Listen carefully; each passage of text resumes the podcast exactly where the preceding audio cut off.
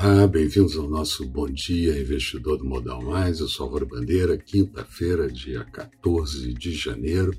E ontem foi dia de noticiário ruim que afetou o desempenho do mercado local, principalmente, mas também mostrou comportamento frágil nos principais mercados eh, de valores no mundo. O Covid-19 ainda assusta os investidores e aqui problemas adicionais na área política e na área econômica, agora reforçada pela possível demissão do presidente do Banco do Brasil, André Brandão. A Bovespa terminou o dia em queda de 1,67%, índice em 121.933 pontos, chegou a quase perder os 121 pontos, 21 mil.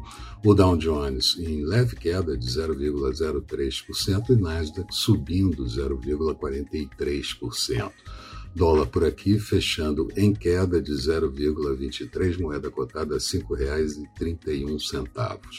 Hoje, mercados da Ásia majoritariamente em alta, exceto a bolsa de Xangai, com queda de 0,91. Europa começando o dia no campo positivo, mas já desacelerando um pouco. E futuros do mercado americano com comportamento misto. Aqui, o, a o, o, problema é de realizações de lucro no curto prazo e principalmente nas ações de líderes, Petrobras, Vale, bancos de uma forma geral, e poderia ser até considerado como um freio de arrumação em relação às altas recentes, mas é, mostra problemas na área política e alguns questionamentos do governo de Bolsonaro.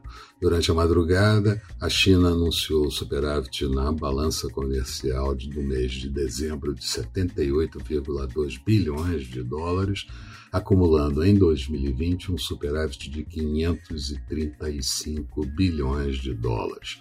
Na Alemanha, tivemos a divulgação do PIB do ano de 2020, veio como esperado, uma queda de 5 pontos percentuais, a maior desde 2009 eh, que foi de 5,7%, o déficit fiscal também saindo para 158,2 bilhões de euros, a primeira vez desde o ano de 2011. Nos Estados Unidos, o Senado hoje vota o impeachment de Donald Trump depois da segunda votação ocorrida na Câmara e o líder republicano Mitch McConnell pode acelerar um pouco o resultado no Senado se também votar contra uh, o se votar a favor do impeachment do presidente. Lá a expectativa de um novo pacote fiscal. Joe Biden deve anunciar ainda hoje e fala-se num pacote de 2 trilhões de dólares, começando inclusive com aquele cheque cidadão de 2 mil dólares. Tivemos ainda Portugal fazendo o segundo lockdown em relação à crise do Covid, a contaminação. Aqui, Bolsonaro é, discute ainda a demissão do presidente do Banco do Brasil, mas aparentemente ele renunciou ao cargo ontem e Bolsonaro também sancionou o projeto que facilita o crédito novo e altera o regime de recuperação fiscal. O governo diz por aqui a empresários que comprar vacina para funcionários será proibida. Enquanto isso, nos Estados Unidos, empresas pagam horas extras aos funcionários que se vacinarem.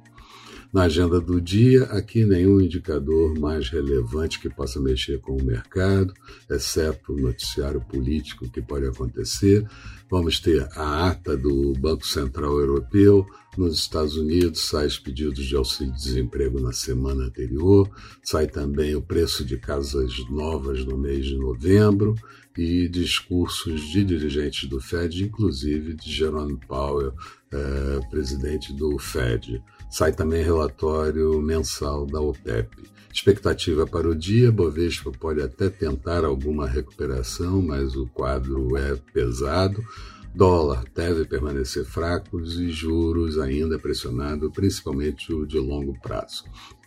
Falando de mercado, Bolsa de Londres agora há pouco subia 0,60%, Paris subia 0,18%, Frankfurt com alta de 0,29%, mas já afastada das máximas do dia.